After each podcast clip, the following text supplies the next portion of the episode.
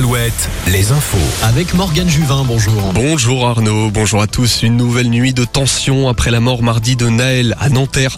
Une cinquantaine de casseurs ont incendié du mobilier urbain et des voitures à Niort.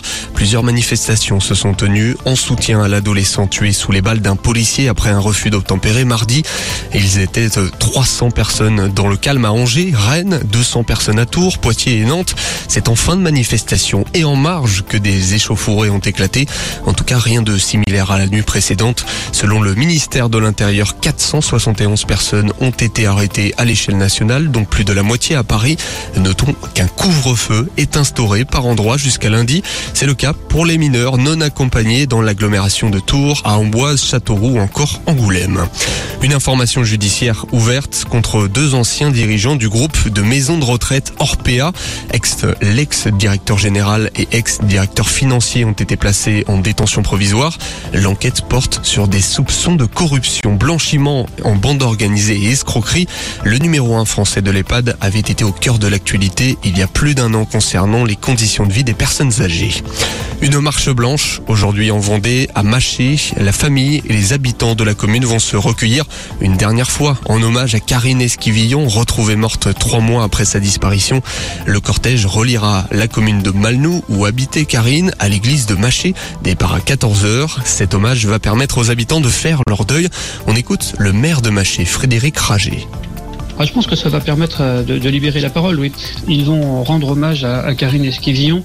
Ce sera leur manière à eux de penser à elle et de manifester en gros ce soutien à la famille. Beaucoup en ont besoin. Je sais très bien que les gens échangent quand même un peu euh, en, entre eux sur ce point, mais officiellement, ce sera l'occasion de rendre hommage, euh, un bel hommage euh, à, à Karine Esquivillon. Et notons que les enfants de la victime ont lancé une cagnotte en ligne pour aider à financer les obsèques et assurer l'avenir des plus jeunes enfants. Le village préféré des Français ne vient pas du Grand Ouest cette fois. La commune du Nord, Esquelbec, succède à celle du Cher, Sancerre. Notons tout de même la troisième plage du village mayennais de Lassé-les-Châteaux. Beaulieu-les-Loches et Pontrieux, les deux villages d'Indre-et-Loire et des Côtes d'Armor sont arrivés respectivement 9 et 10e. Jour de course, le Tour de France s'élance peu avant 13h du Pays Basque espagnol autour de Bilbao. 182 km au programme. La grande boucle passera très peu dans le Grand Ouest seulement à Bordeaux puis Limoges le week-end prochain. Quelques coureurs de nos régions sont en revanche à suivre. On retrouve le champion de France brestois Valentin Madoise, David Godu, le Vendéen Mathieu Burgodeau ou encore le sprinter nazérien Brian Cocard. Il y a le Tour de France en cyclisme, mais aussi en voile. Plusieurs étapes au programme jusqu'au 16 juillet. Ça débute aujourd'hui dans les Côtes d'Armor à Saint-Quay-Portrieux. Autre étape à suivre à Brest, Lorient, Quiberon, Pornichet et La Rochelle. Retrouvez la météo sur Alouette avec les volailles de Chaland, volailles des champs.